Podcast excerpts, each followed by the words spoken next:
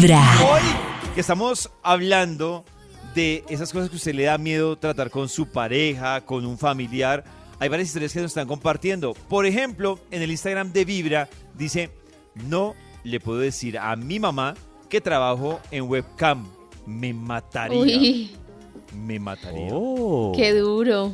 Y la mamá dirá, ay, mija, y haciendo teletrabajo, eso se encierra, yo mejor no la interrumpo. Sí, debe ser difícil contar algo así. y que la vea por ahí.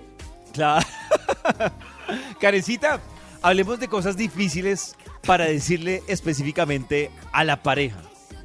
Es que resulta que hay dos temas espinosos que vamos a tratar y el primero es cómo decirle a mi pareja que no me satisface sexualmente. Uy, así. Oh. Me tocó. Muy difícil. A mí ¿Te lo que tocó, me parece Nata? que hace Sí, yo lo ¿Sí? hice y ¿Cómo terminé fue? llorando porque ya había como que fingido mucho tiempo y yo ya estaba muy frustrada porque no podía disfrutar y siempre pasaba lo mismo, él llegaba y yo no. Y entonces me tocaba o ir al baño o dejar así. Y ya llegó un momento de varios años, como tres años y medio, donde yo ya dije, yo necesito empezar a decir la verdad porque necesito Uy, pero empezar a Nata, disfrutar. estuviste harto tiempo Sí, callada. mucho. O sea, Eso era lo que ¿tres yo iba a años? decir de lo que dice Nata, que una de las cosas que me parece muy complicada es cuando ha pasado mucho tiempo y no hay satisfacción porque entonces la persona va a sentir como el engaño. Entonces es difícil también fingir, como decirle a la persona, no me siento bien ahora. Porque si le digo no me siento bien ahora, va a decir, pero si nada cambió. ¿Sí me explico? Entonces o sea, si yo le digo, todo el si yo le digo, desde la última vez que hicimos el amor, no siento nada. Entonces la otra persona va a decir que cambió. Y, pero si le digo, desde hace tres años no siento nada, pues madre, es un golpe muy duro. es como Claro. que, cambió. Tres ¿Por años no me avisó? y llevan ¿Por qué dos no años y once meses. No. Y entiendo perfectamente por qué no avisó, porque el tema de la sexualidad muchas veces está ligado, ligado como al ego, no nos enseñaron a comunicarnos sexualmente, pues de temas sexuales. Entonces la persona pues decide aguantar como con la esperanza de que va a mejorar la situación. Pero lo que quiero preguntarte, Nata, antes de, de arrancar con el Pregunta tema, Karen es Vinasco de Vibra. lo siguiente. Cuando tú le comentaste, ¿la situación cambió? O sea, ¿había forma de Mm. cambiarlo? ¿Él fue el mismo que te dañó el bumper? Sí, yo creo que es que hubo dos cosas. Yo fui al médico para mirar si había una razón médica, física o algo O así. sea, si era tuyo, si era un tema tuyo. Sí, hicieron un tema mío eh, y lo charlé con él. eh, yo no sé de verdad si él entendió lo importante que era para mí, lo que yo llevaba como sufriendo, digámoslo así, durante tanto tiempo. Él como que intentó hacer otras cosas durante más o menos 20 días y ya luego se le olvidó. O sea, otra vez a la rutina, otra vez normal, nunca paramos bolas, yo tampoco volví a decir nada y en seis meses la cosa se acabó. No, pues claro, es que uno, uno tener una relación sin disfrutar es, uy, es muy cruel. Pero resulta que lo que hay que hacer es, bueno, hay que hablar con claridad e intentar como explicarle a las personas como de la forma más clara en el momento oportuno y cuidar las frases, como un poco como, no decir como es que Chiquito. tú- no, sino que comunicarle que necesitan como resolver un problema. Acá dice que, que no le digas como contigo no llego al orgasmo, contigo no siento placer, y a mí sí me parece que hay que hablarlo como un tema en conjunto porque es que entre los Sí. dos no lo están logrando, o sea, Sí, entre ¿sabes la por qué? dinámica Porque yo en esa conversación, para no hacerlo sentir mal a él, yo me echaba la culpa.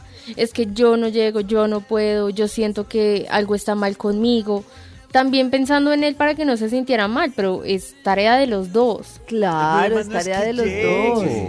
El Y lo es que otro no es- como explicar muy Oiga, en detalle por qué no lo logras. Que mm, me imagino que Nata entendía qué necesitaba, que esa es una de las cosas. Puede Que que, yo no sepa qué necesito. Eso. Exacto. Entonces es como, no sé, necesito más preámbulo, necesito más besos. Pero yo siento, tengo una pregunta, ya, allá. ya que estás diciendo esto. Pregunta David de Vibra para Nata. Nata, pero cuando tú fuiste a la consulta, ¿fuiste sola o fuiste con él? Yo fui inicialmente sola, sí, pero yo le dije a él que iba a ir a preguntar, a hacerme un par de exámenes, a ver qué pasaba. Mucho ahí tenían que ver los anticonceptivos que estaba tomando en ese momento. Claro. Es que es, Pero al son final, muchas cosas. pero al final no era un tema solo tuyo. No, no era un tema solo mío. No, De es que no él era también, tuyo.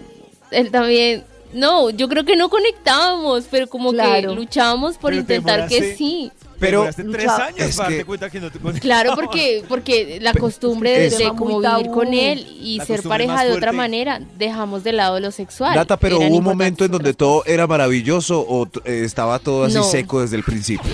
Yo creo que en mi caso yo nunca disfruté como realmente como debería. Ah. Pero y en- Porque yo Pero estaba sí me acostumbrada gusta. a lo mismo, a no disfrutar tanto. Entonces yo pues así Pero debe siempre, ser o mi sea, con sexualidad, cualquiera. así debe ser la Sí. mía.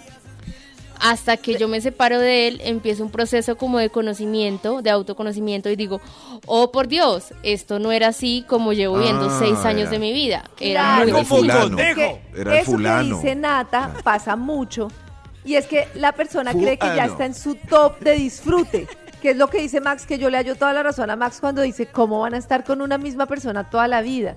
Y es el sentido de que claro. uno siempre va a medir las cosas según su experiencia. Claro. O sea que para Nata eso estaba bien y si no hubiera conocido a otra persona, pues hubiera pensado que así se disfruta del sexo. Y solo si conoces a otra persona con la, que te entiendes, con la que tienes química, con la que Es vives otra cantidad de cosas, dices, ah, jue madre, estos orgasmos existían, se los compro Sí, todos. claro. y lo que Sí, quería sí, era que las oyentes nos contaran y los oyentes, eh, aparte de las historias que nos están contando, si les ha pasado alguna situación de no satisfacción sexual y si han contado, se han quedado callados. Eh, y cómo lo han dicho. Yo creo que la Nos mayoría, pueden Karencita, escribir no lo que cuentan. ¿cierto? Claro, eso es lo que no. quiero saber. Eso ¿Qué hacen? Para mí, si yo, la solución- para mí yo, yo soy súper radical en eso. O sea, me parece hasta doloroso tener una relación sin disfrutar.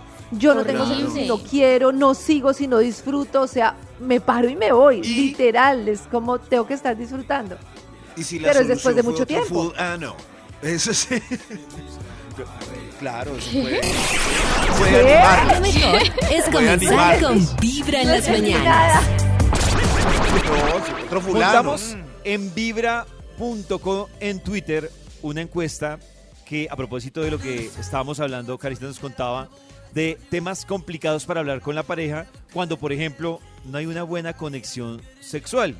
Entonces lo que preguntábamos en Twitter es, ante una situación de insatisfacción sexual, ¿qué has hecho? ¿Te quedas callada o hablas con tu pareja? Karencita, se encienden las alarmas porque No. hasta el momento el 80% dice te quedas callada. Y eso me parece complejo.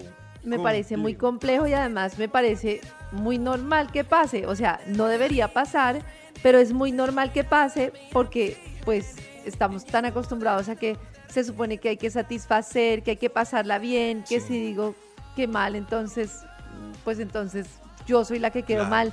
Y tenemos opiniones, A tenemos ver. opiniones. A A ver. Hola amigos de Vibra, pues yo por lo menos personalmente nunca, nunca he tenido un orgasmo, ni siquiera siento placer a la hora del acto. He consultado al médico, he ido a psicólogos, después de mucho tiempo porque he tenido muchas parejas.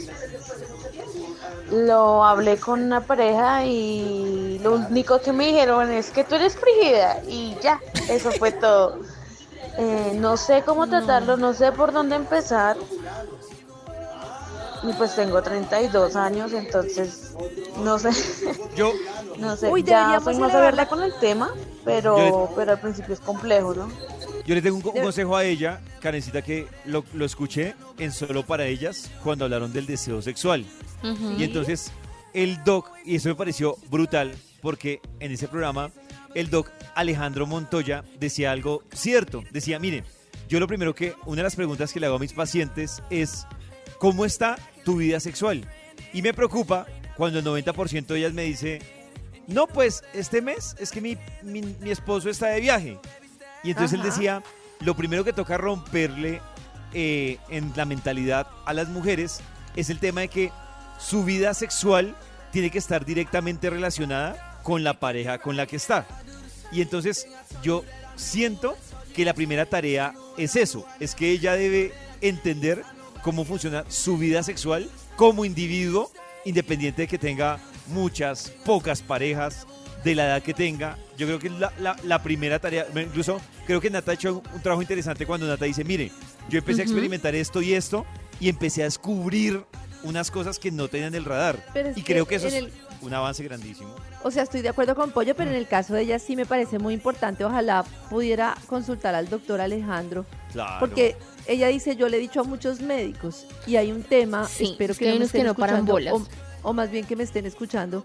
La mayoría de los ginecólogos que yo he visto se han vuelto tan con el tema de si el embarazo, el aparato reproductor como cero aparato de, eh, de placer, que muy pocos le preguntan a uno por el disfrute y muy pocos preguntan eh, cómo sientes tú los orgasmos, como muy pocos. No sé si es que es una conversación incómoda, no sé si creen que no hace parte de la tarea, pero se vuelve como un tema, so- como órganos súper funcionales. A mi primera experiencia de un doctor que me preguntara, ven, ¿cómo Sí. estás con tus orgasmos? Fue con el doc Alejandro Montoya, que yo lo adoro por eso, pero yo ya les había dicho que, por ejemplo, el tema de, de reconstrucción posparto y una cantidad de cosas en otros países es súper importante y acá es como si fuera una maquinita de hijos.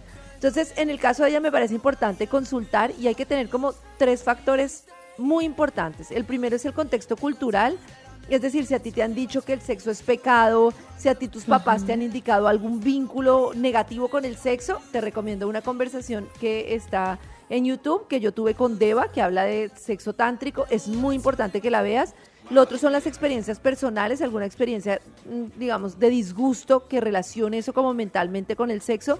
Luego está el tema físico, que es muy importante que revises cómo se encuentra tu vaginita, cómo se encuentran tus órganos, con qué estás planificando, qué estás tomando, que puede que te baje el deseo sexual.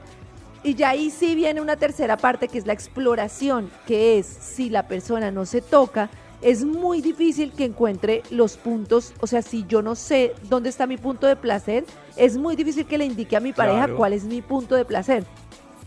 Entonces empezar a autoexplorarse. Hay un libro que se llama La mujer multiorgásmica que te lo súper recomiendo y es un libro que habla de todo esto y es una investigadora que justamente llega a este tema porque se da cuenta de una cantidad de mujeres, pero es impresionante. O sea, para que no creas que eres la única que no ha tenido orgasmos o que no tiene los orgasmos que cree que podría llegar a tener. Y entonces ella empieza a hacer una cantidad de encuentros con tu cuerpo, los lees y los vas haciendo. No, y eso genera una apertura impresionante. Pero no te pierdas, o sea, yo disfrutaba una vida sexual y luego empecé a trabajarle el tema y luego empecé a disfrutar otro tipo de vida sexual. Y es muy importante trabajarle al tema porque la sexualidad está conectada con nuestra autoestima, con nuestra energía, con nuestra apertura, con nuestra vibra. Y uno cree que es un tema menor, pero yo creo que uno sin sexualidad no puede ser igual de feliz. O sea, Estoy de acuerdo. Total. o sea, es muy importante. muy Hay otra opinión. Hay otra opinión. Gracias, Hola amigos de. Vibra. A mí me pasó por mucho tiempo sin saber. Estuve desde muy joven con una persona, duramos 8, 10 años tal vez.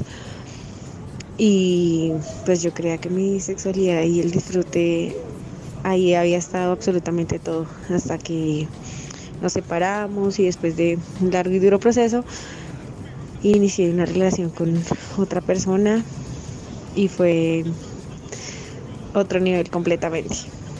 Descubrir mi sexualidad de manera diferente, plena y como dijo Karencita, esos orgasmos existen, se los compro todos. Así que también con un proceso de autoexploración, gracias a esa persona y todo, fue que desarrollé mi sexualidad, descubrí nuevas fases y me pude dar por complacida totalmente. Me parece interesante cuando Sí, deciden Yo iba o darse una a decir eso, que me da, cierto, mucha tristeza que se queden con uno solo y que ese sea de un amante egoísta. No, no, Sí, Cierto. claro. Que nos claro. damos cuenta tarde. y nos damos cuenta muy tarde. Hay otra charla egoísta. que también está en el canal de YouTube en Karen Vinasco, que es, es entre Pollo y yo, y Pollo me pregunta, ya sé que suena Pero- raro, pero Pollo me pregunta cómo Estamos llegar al clímax. y entonces ahí explicamos una cosa y es que también es como que está muy tema de tengo que llegar al orgasmo, tengo que llegar al orgasmo, tengo que llegar al orgasmo. Y entonces es como, como la sexualidad es un camino muy grande a explorar. Entonces también ahí lo pueden ver. Miren lo de ella, conoció otra Un día persona, de buena vibra, gente. empezando con Si Vibra en las mañanas. Exacto, conozcan gente.